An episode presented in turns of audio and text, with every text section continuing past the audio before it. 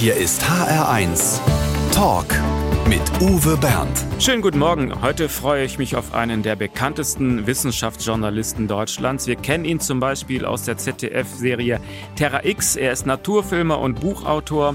Er ist UNO-Botschafter für Biodiversität, kennt die abgelegensten Winkel der Welt. Und heute ist er bei uns. Herzlich willkommen, Dirk Steffens. Hallo, schön, dass ich dabei sein darf.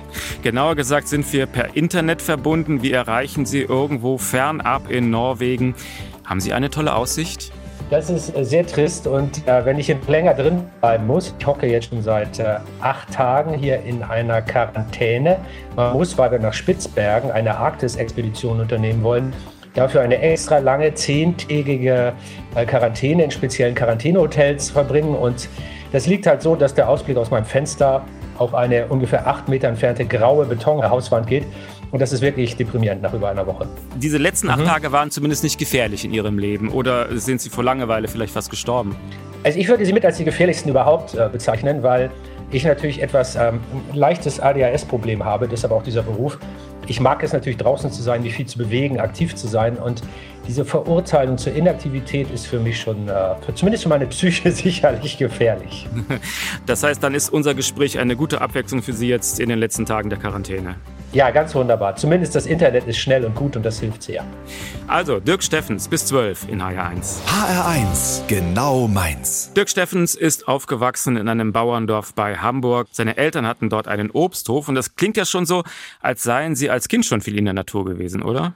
Ständig draußen, ja. Ich bin draußen aufgewachsen und tatsächlich war ich auch diese Art von Junge, der äh, Frösche, Kröten und äh, vielleicht auch mal eine kleine Ringelnatter mit ins Bett nimmt, weil ich immer schon diese Tieraffinität hatte. Also das ist, äh, warum weiß ich auch nicht, aber irgendwie mir schon in die Wiege gelegt worden. Das klingt jetzt nicht nach Streichelzoo. Tiere wurden in ihrer Kindheit nicht romantisiert, oder?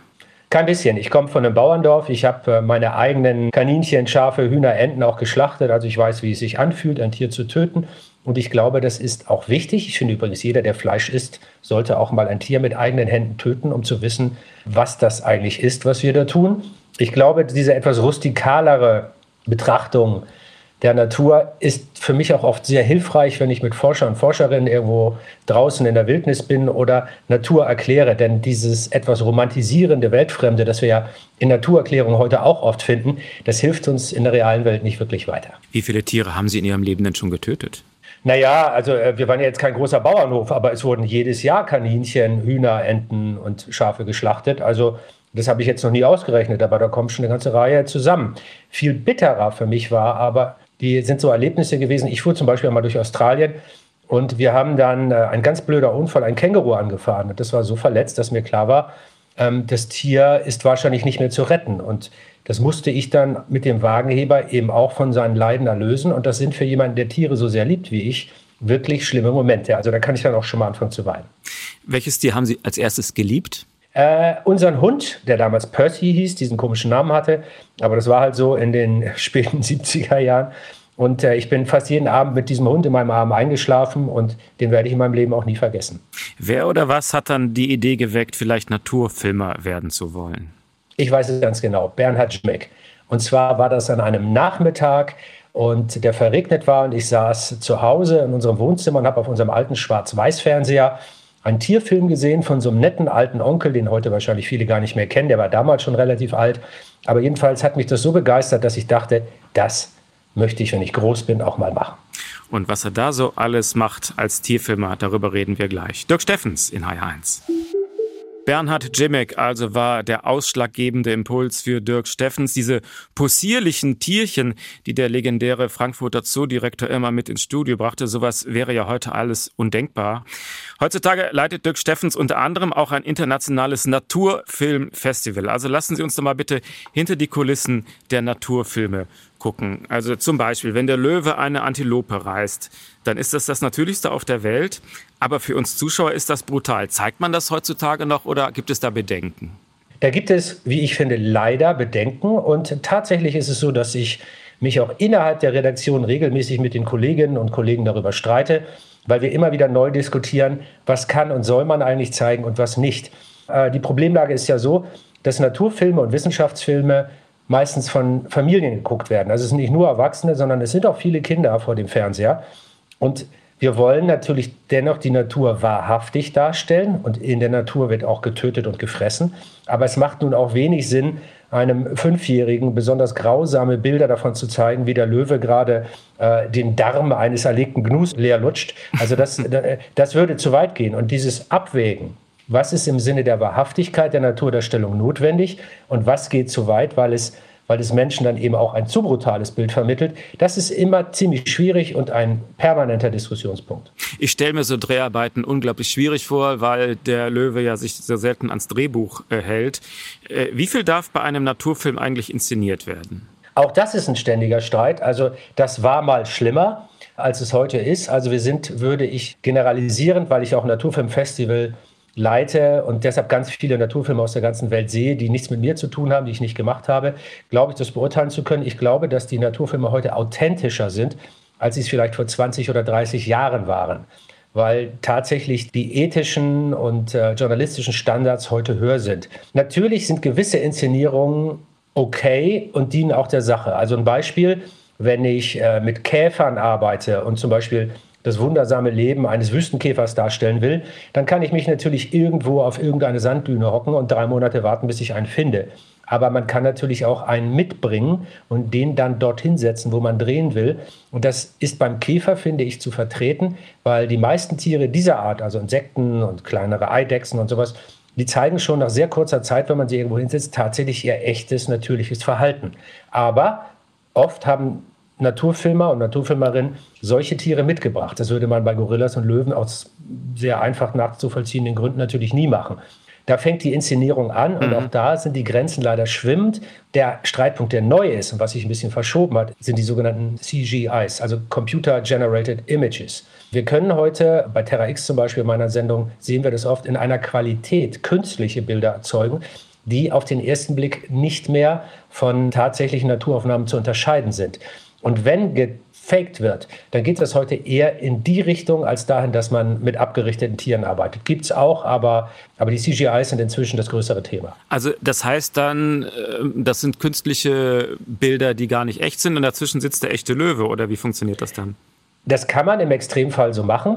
Also wenn wir zum Beispiel bei Terra X zeigen, da läuft ein Löwe durch die Savanne und dann halten wir den digital an, mitten in der Bewegung und ähm, röntgen sozusagen seinen Körper, um dann zu zeigen, wo die Sehnen sind und wie die Muskeln arbeiten und äh, warum das Tier so, so schnell laufen kann. Also es ist zum Beispiel eine typische eine typische Anwendung so einer CGI. Aber diesen Löwen, den man da animiert, den könnte man auch neben einen oder hinter oder zwischen echte Löwen schneiden und der Unterschied wäre kaum noch zu sehen. Mhm. Und das ist manchmal ein bisschen schwierig. Dirk Steffens über seine Arbeit als Naturfilmer. HR1 Talk. Mit Uwe Bernd und dem Naturfilmer Dirk Steffens. Welcher Spitzname gefällt Ihnen eigentlich besser? Indiana Jones des ZDF oder Kai Pflaume mit Geländereifen? Also Kai Pflaume mit Geländereifen finde ich ein bisschen witziger. Das Indiana Jones Ding, ich glaube, das hat mal die Bildzeitung über mich geschrieben. Das ist so ein bisschen angeberisch. Aber Kai Pflaume mit Geländereifen ja, finde ich ganz gut, weil der Kai, wir kennen uns auch ein bisschen, ist ein, ist ein netter Kerl. Und wenn wir nebeneinander stehen, hat man wirklich manchmal den Eindruck, dass er die etwas gepflegtere, rasiertere Version von mir ist. Ein Freund hat sie mal so genannt, ja. Ja, ja. Jetzt kommt der erste Musikwunsch. Die Eels spielen wir für Sie Mistake of My Youth. Warum dieser Titel? Weil das auch ein bisschen Thema meines Lebens ist. Also gerade wenn man in der Ökologie und in der Umwelt gegen journalistisch unterwegs ist, dann lernt man eigentlich jeden Tag etwas Neues, was man immer schon getan hat und künftig nicht mehr so tun sollte. Mistakes of my youth eben. Für Dirk Steffens.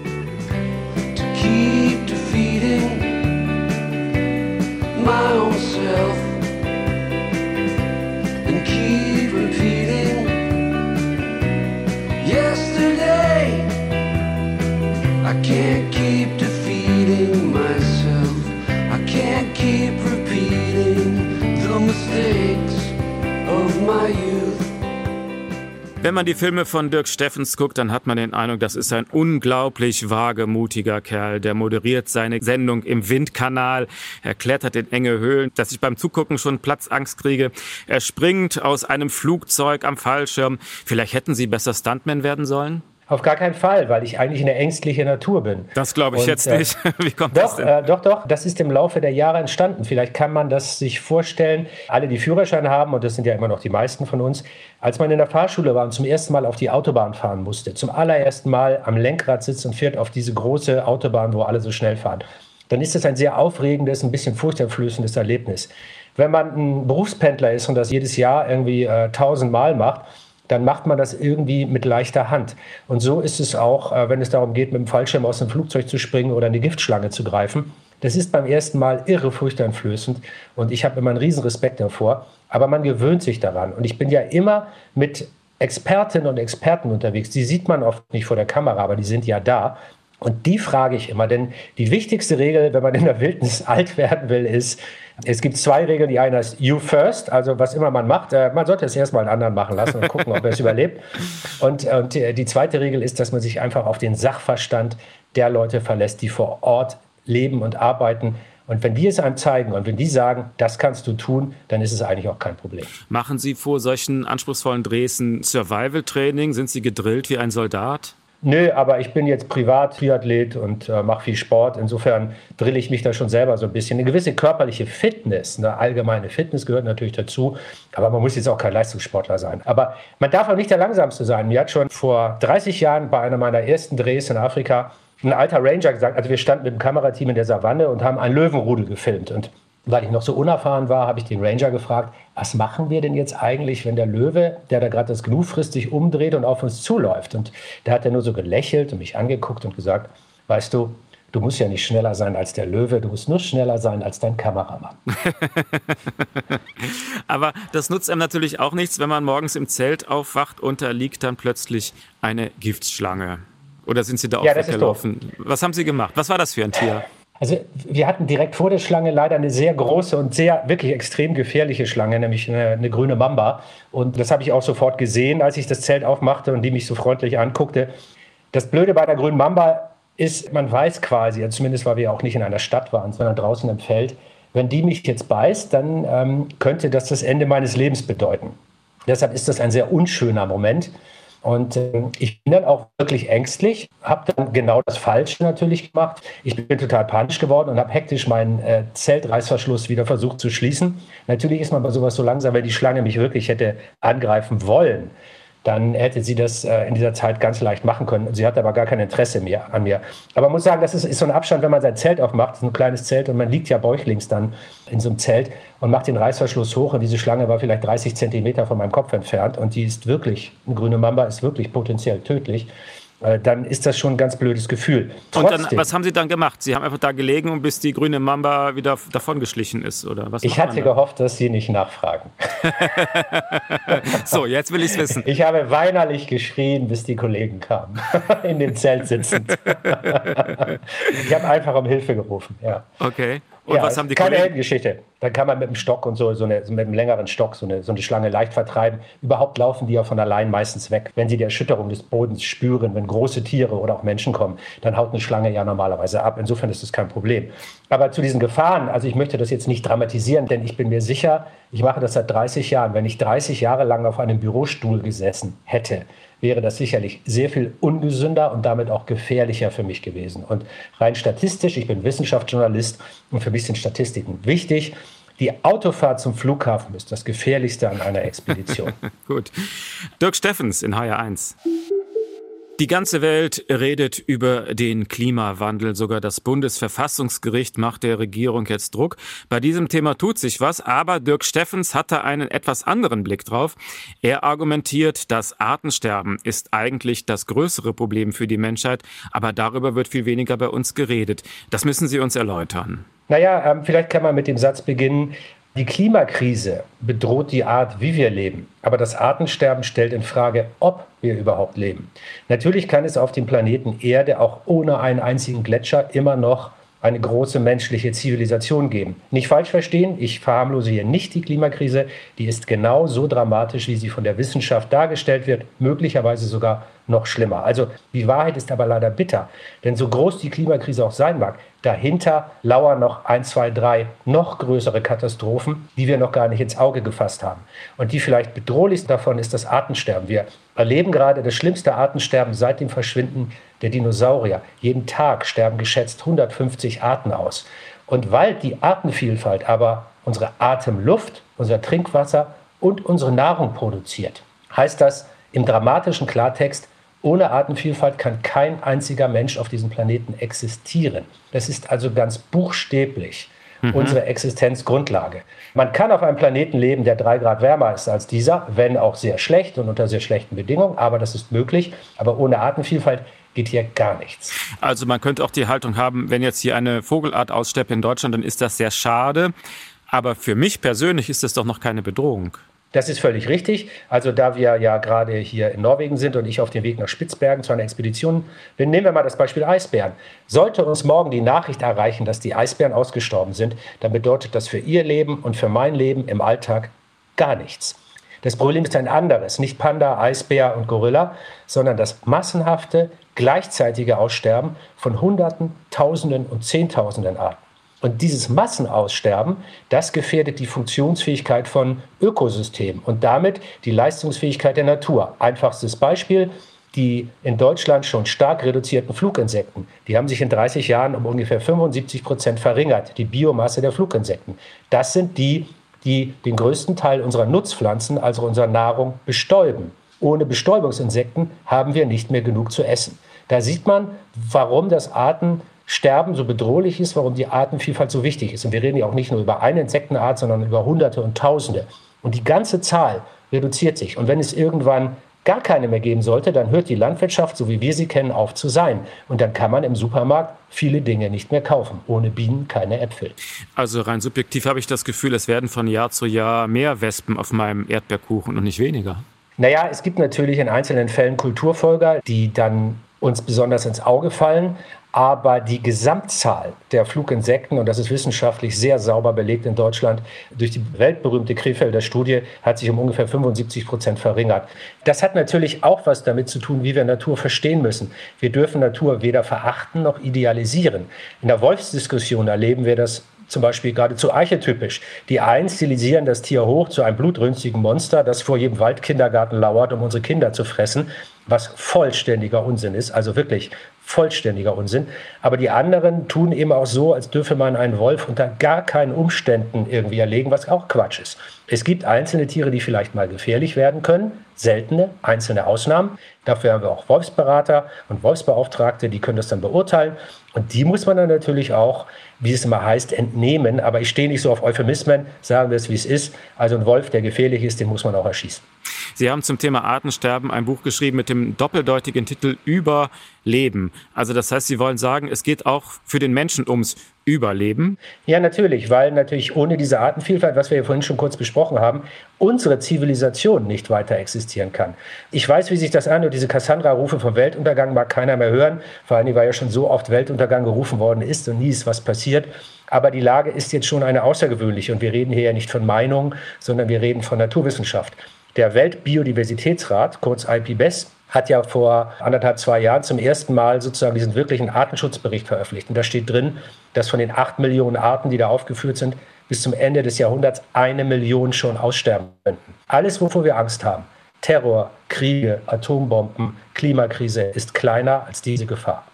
In dem Buch schildern Sie auch den Ausweg aus der Krise. Darüber reden wir dann in der kommenden Stunde. Und dann gibt es auch drei Exemplare des Buches zu gewinnen. HR1 Talk. Deutschlands erfolgreichster Naturfilmer heute bei uns zu Gast im HR1 Talk. Für seine Terra X-Dokumentation Die Reise der Menschheit bekam er zum Beispiel den Fernsehpreis. Dirk Steffens, das Etikett Umweltaktivist mögen Sie nicht so gerne an Ihrer Stirn. Was stört Sie daran? Naja, ich bin Journalist und äh, es nervt mich natürlich total, wenn ich als Umweltaktivist bezeichnet werde, nur weil ich über Umweltzerstörung berichte. Das wäre ungefähr so dämlich, als würde man eine politische Korrespondentin, die in einem beliebigen Land auf der Welt davon berichtet, wie eine Diktatur die Macht übernimmt und die Demokratie zerstört, als würde man dann diese Kollegin, diese Journalistin als Politikaktivistin bezeichnen. Also nur weil man über Zerstörung berichtet, hat man sich noch lange nicht auf eine Seite geschlagen. Und das Aktivist hat ja auch immer etwas Negatives. Also diese, diese Ist-Endung, das ist äh, meistens etwas, was nichts Positives bezeichnet. Nein, bin ich nicht. Natürlich engagiere ich mich privat, auch bei WWF und habe eine eigene Artenschutzstiftung. Aber wir sind ja wissensbasiert und nicht meinungsbasiert. Und deshalb hat es mit Aktivismus nichts zu tun. Und zurzeit sind wir verbunden per Internet mit Dirk Steffen, denn er sitzt in Norwegen in einem Quarantänehotel. Die Verbindung über das Internet ist nicht immer so perfekt, das bitten wir zu entschuldigen. Aber wir reden weiter mit Dirk Steffens. Der Kampf gegen das Artensterben ist das große Lebensthema von Dirk Steffens. Er ist UNO-Botschafter für Biodiversität. Er hat sogar mit seiner Frau eine Stiftung gegründet, die sich für die Artenvielfalt einsetzen. Machen wir es mal konkret. Also Sie fordern zum Beispiel, dass der Artenschutz ins Grundgesetz aufgenommen wird. Ist das mehr als ein Symbol? Was hat der Feldhase davon? Eine Menge, denn das Grundgesetz, es ist ja oft wichtig, dass man mal einen Schritt zurückgeht und nochmal neu über das System nachdenkt. Das Grundgesetz ist dazu da, deshalb heißt es so, das Grundsätzliche zu regeln. Da steht sowas drin wie Demokratie, Menschenwürde, Pressefreiheit, also wunderbare Dinge. Und wenn wir uns jetzt mal klar machen, dass es Demokratie, Menschenwürde und Pressefreiheit gar nicht geben kann, wenn nicht zumindest unsere Lebensgrundlagen gesichert sind, wenn wir nicht zu atmen, zu essen und zu trinken haben, sind alle anderen Dinge, um die es darin geht, gegenstandslos. Und da habe ich jetzt mal die ganz simple, pragmatische, vom gesunden Menschenverstand geprägte Einstellung, man muss das Wichtigste zuerst regeln und sich um die zweitwichtigsten Sachen danach kümmern. Und das Wichtigste ist, dass unsere Lebensgrundlagen intakt sind. Und wo sollte man so etwas fundamental Bedeutendes denn besser regeln als im Grundgesetz? Aber wie man es dreht und wendet, letztlich bedeutet Artenschutz schon auch Verzicht des Menschen auf Wohlstand und auch Verlust von Arbeitsplätzen? Ja, dieses Argument ist sehr alt und sehr falsch. Also zum einen ist es natürlich so, dass eine Wirtschaft, die nicht nachhaltig arbeitet, vielleicht kurzfristig größere Gewinne einstreichen kann, langfristig aber nicht wettbewerbsfähig ist. Sie sehen doch gerade an dem Erfolg von Tesla oder der Elektromobilität, wie sie von VW betrieben wird, dass alte Geschäftsmodelle irgendwann eben auch genau das sind, alte Geschäftsmodelle. Es baut ja heute auch keine mehr Dampfmaschinen, um Lokomotiven zu betreiben. Also man muss sich schon weiterentwickeln. Und Weiterentwicklung heißt heute zwangsläufig Weiterentwicklung Richtung Nachhaltigkeit. Und wer behauptet, das sei schlecht für die Wirtschaft, der sollte ganz dringend nochmal irgendeinen Grundkurs in Ökonomie belegen, weil Wettbewerbsfähigkeit durch Innovation entsteht und nicht dadurch, dass man auf alten Quatsch beharrt, der die Umwelt zerstört. Das ist das eine.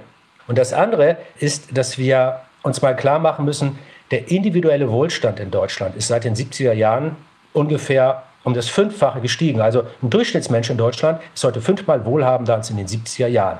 Und da gibt es aber auch Sozialstudien, die zeigen, das hat uns kein bisschen glücklicher gemacht. Als ich in den 70er Jahren aufgewachsen bin, hatte ich auch schon mehr als genug. Also das plumpe Anhäufen von Gütern. Ein durchschnittlicher Europäer besitzt heute 10.000 Gegenstände, von denen er die meisten nie braucht und auch gar nicht vermissen würde, wenn sie nicht da wären. Dieses plumpe Anhäufen von materiellen Gütern macht uns nicht glücklicher.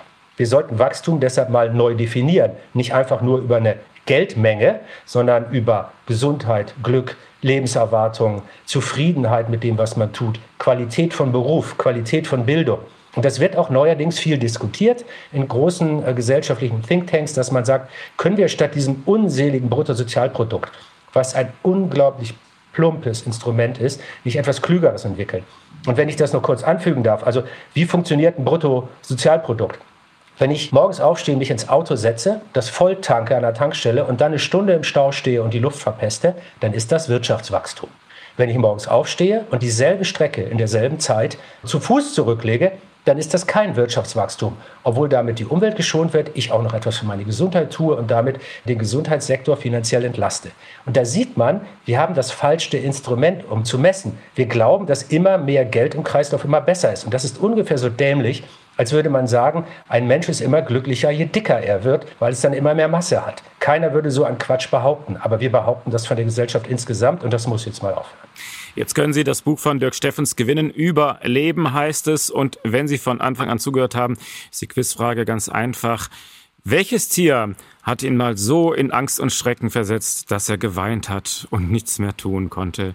Wir haben darüber gesprochen. Welches Tier hat ihn mal zu Tode erschreckt? 0800 155 4 mal die 1. 0800 155 4 mal die 1 oder bei uns online im Netz auf hr1.de. Es war wirklich nicht leicht, Dirk Steffens für ein längeres Interview zu erwischen. Wenn wir dieses Gespräch jetzt hier im Radio hören, ist er auch längst wieder unterwegs. Aber im norwegischen Quarantänehotel, da konnte er uns nicht weglaufen. Da hat er sogar Zeit für den HR1-Fragebogen. Der kommt jetzt. Mein schönstes Privileg als Naturfilmer ist, Wilde Tiere da zu erleben, wo sie hingehören, nämlich in der Wildnis, das macht mich glücklich. ein halbes Pfund Butter kostet ungefähr. Das ist eine schwierige Frage für mich. Ich weiß es nicht genau, ich müsste raten. Kinder sind für mich. Die Zukunft? Zuletzt geklaut habe ich.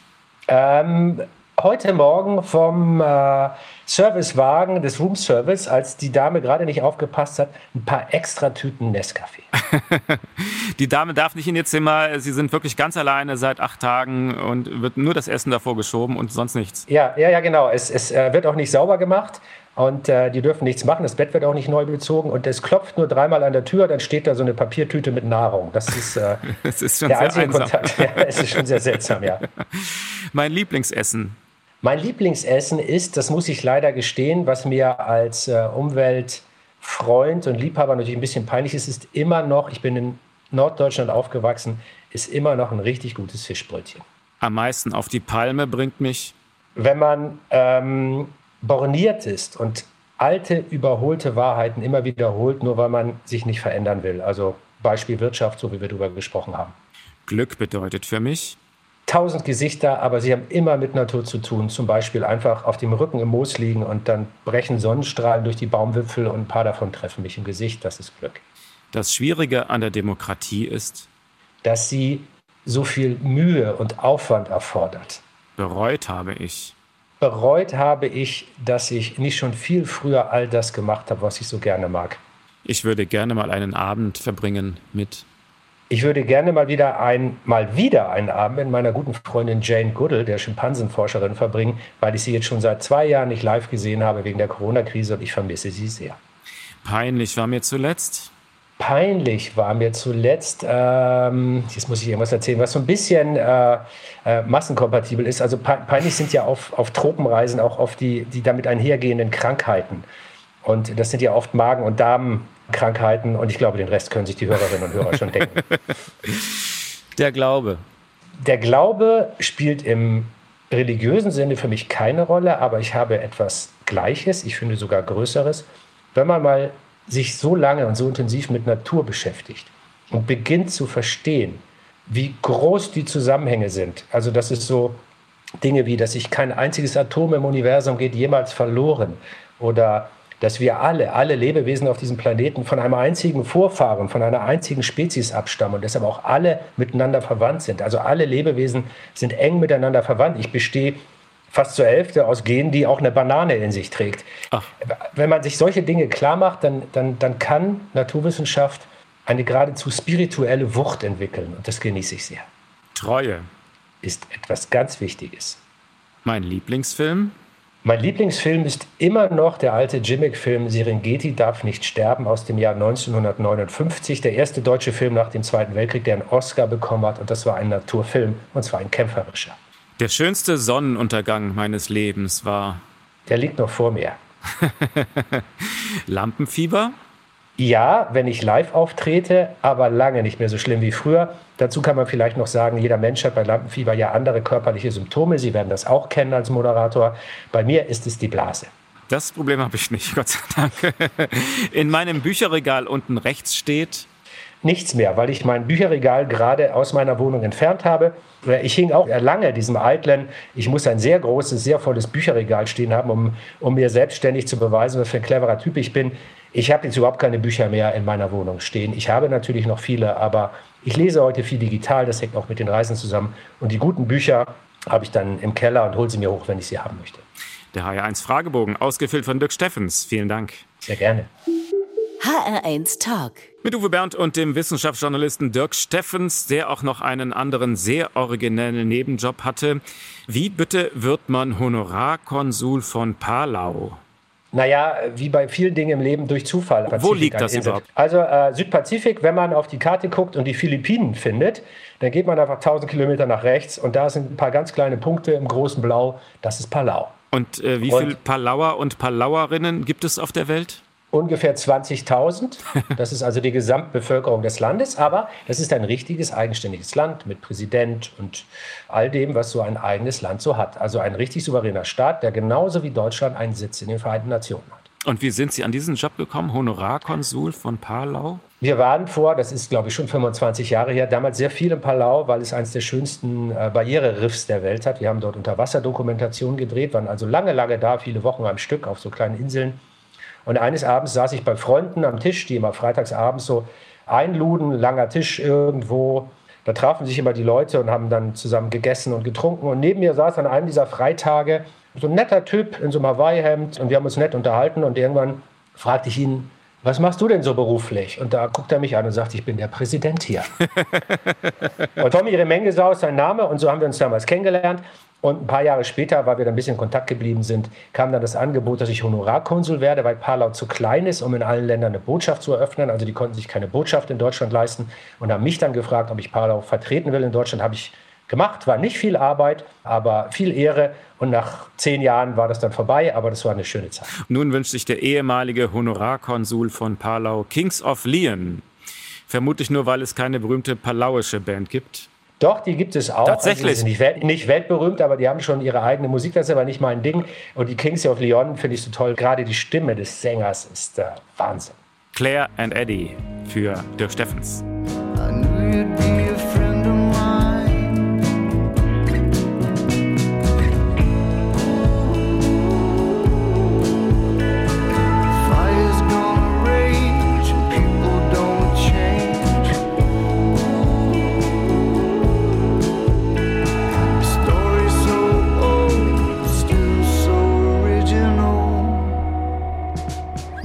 Dirk Steffens ist viel unterwegs. Wenn er mal frei hat, dann lebt er mit Frau und Katze und Hund in Hamburg.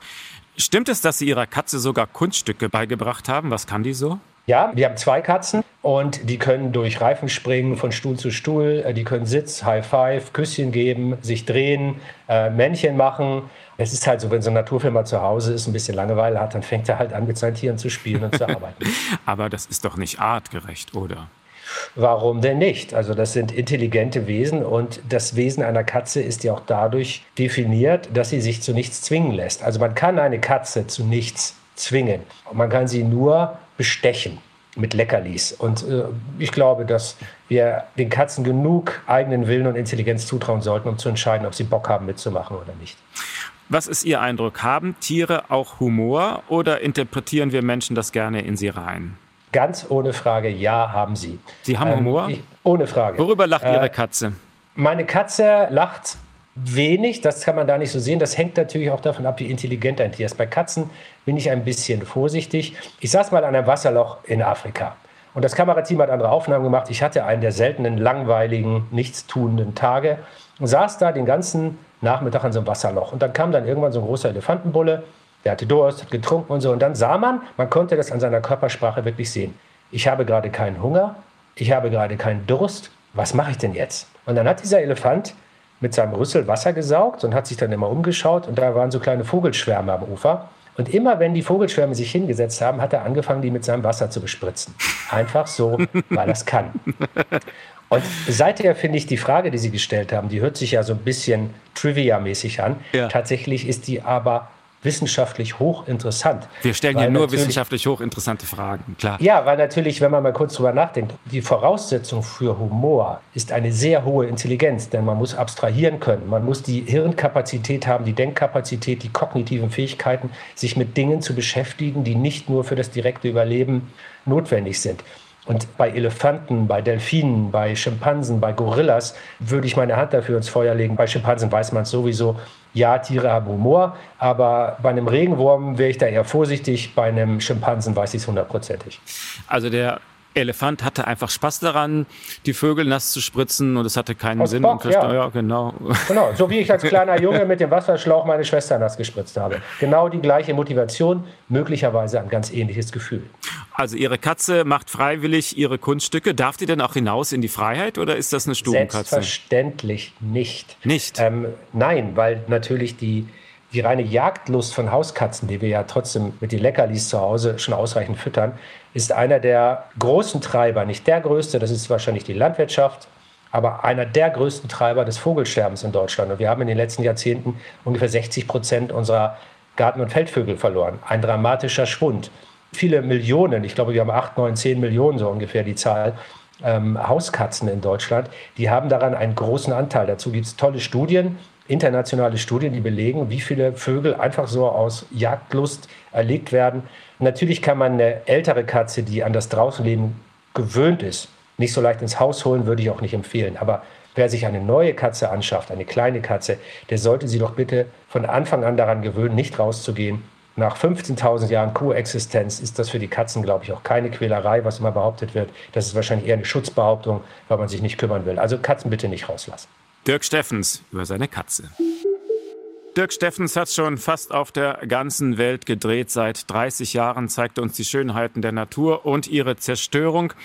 Während der Corona-Pandemie war das natürlich schwierig mit dem Reisen, aber es gibt tatsächlich auch Abenteuer vor der Haustür. Selbst in Nordrhein-Westfalen gibt es noch unentdeckte Orte, an denen noch nie zuvor ein Mensch gewesen ist. Da bin ich mal gespannt. Wo waren Sie da? Wir waren im Bergischen Land in Nordrhein-Westfalen und zwar im Windloch. Und das hat mich genauso überrascht, wie Sie jetzt mal, wenn Sie davon jetzt erzählen und äh, das ankündigen. Das Windloch ist eine Höhle.